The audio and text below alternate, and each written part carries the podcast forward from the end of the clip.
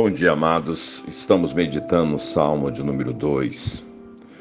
Porque se enfurecem os gentios e os povos imaginam coisas vãs, os reis da terra se levantam e os príncipes conspiram contra o Senhor e contra seu ungido, dizendo: Rompamos os seus laços e sacudamos de nós as suas algemas. Ri-se aquele que habita nos céus, o Senhor zomba deles. Na sua ira, seu tempo lhes há de falar, e o seu furor os confundirá. Eu, porém, constituí o meu rei sobre meu santo monte Sião. Amados, nesse salmo messiânico é revelado e realçado a soberania do nosso Senhor, do nosso Deus. Apesar de todos os propósitos perversos humanos e de toda a oposição, diz o Senhor soberanamente: Eu, porém, constituir meu rei. Ou seja, eles tinham e têm os seus propósitos, os seus planos perversos, mas o Senhor estabeleceu a sua autoridade dizendo: Eu, porém, eu, porém constitui o meu rei. Os homens têm seus propósitos de romper com o Senhor.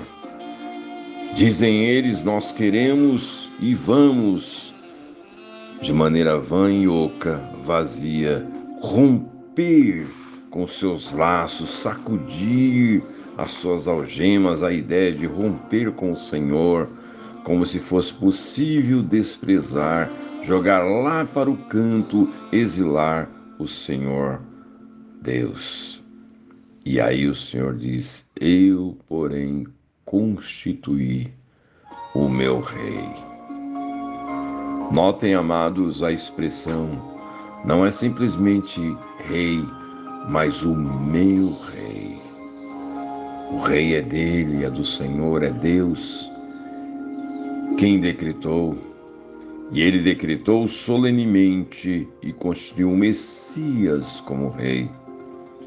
Isto é, ele há de cumprir todo o propósito do Senhor Deus. Ele há de cumprir todo o propósito do Senhor.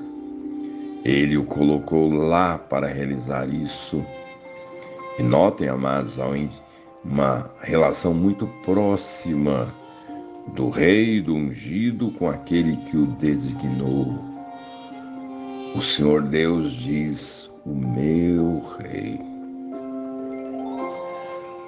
Amados, nós temos modelos de governos, dentre eles nós temos uma monarquia parlamentarista, que é o que acontece, que é exercida lá na Inglaterra, onde a rainha ovacionada, aplaudida, enaltecida, exaltada, mas quem manda é o outro, é o primeiro-ministro. Aqui não. Aqui de fato este há de reinar soberanamente, porque é o Senhor Deus Pai que diz: O meu rei eu estabeleci. E de fato, o ungido do Senhor reina. Hoje, o seu reinado é invisível. Ele reina nos corações daqueles que arrependidos, que outrora eram oposição ao Senhor, se submetem a Ele e ali Ele estabelece o seu senhorio.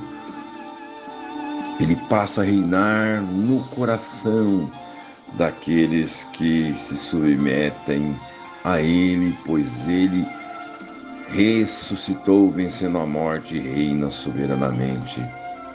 Aí no coração daquele que se submete, Ele reina. E quem se submete a Ele se torna seu súdito. E muito mais que o súdito, porque o seu reinado de amor se torna amigo parceiro desse Deus maravilhoso. E aonde ele reina, diz a palavra, a justiça, a paz, a alegria, a segurança, a esperança. De fato, ali reina, ele reina, é um caminhar em vitória na dependência dele. Hoje ele reina de maneira invisível. Nós vemos os frutos do seu reinado no coração, no coração daquele que submete a ele. Aquele que submete a ele de fato. Ele tem uma vida justa. Ele experimenta paz, alegria, segurança, esperança e todas as bênçãos desse reinado no coração. Mas um dia, um dia esse reinado será visível. A Bíblia diz que todo olho verá. E aqueles que não submeteram a Ele, que continuarem suas imaginações vãs, como diz o texto, propósito ocos de se livrar desse rei, vai estar diante dele. Vai estar diante dele, vão estar diante dele, e esses que estarão diante dele, que outrora zombavam, imaginavam propósitos ocos e vazios, rompamos com seus laços, com as suas algemas, queremos viver em liberdade desse rei estarão diante dele e se dobrarão, envergonhados, decepcionados, confundidos diante de Sua Majestade. De fato, o Senhor Jesus Cristo é o Rei estabelecido por Deus, o meu Rei. O meu Rei, imagine o Senhor Deus dizendo: o meu rei, eu constituo o meu rei. E é desejo de Deus que ele reine nos corações dos homens. É desejo dele. O maior presente que ele nos deu foi seu filho amado para reinar no coração, no nosso coração. A pergunta é: Ele já é o seu rei? Ele já é o Senhor de sua vida?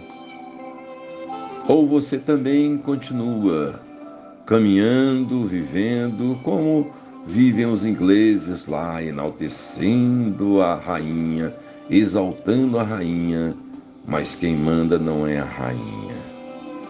Não, amados, ele tem que reinar no nosso coração. Os ingleses fazem isso e quantas vezes nós fazemos isso?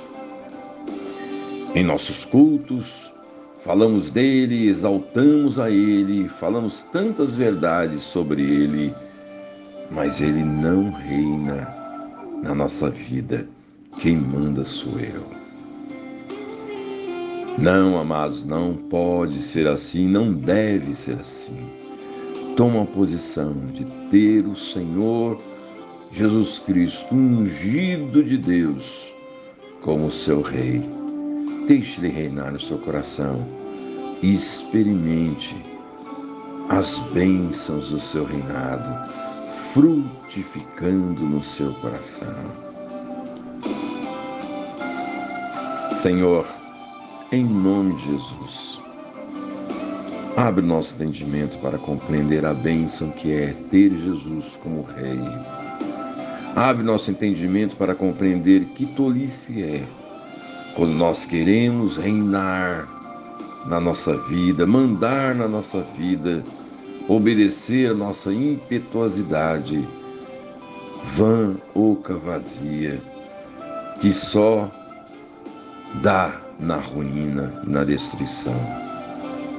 Ó oh Deus, louvado seja o teu nome por Jesus Cristo, nosso Senhor porque nele nós temos a justiça, a alegria, a paz, a segurança, a esperança. É nele que temos todas as bênçãos quando submetemos a Ele como nosso Rei. Louvado seja o teu nome, Senhor. Que assim seja, que Jesus seja de fato o Rei da minha vida, da vida dos meus amados, em nome de Jesus. Amém.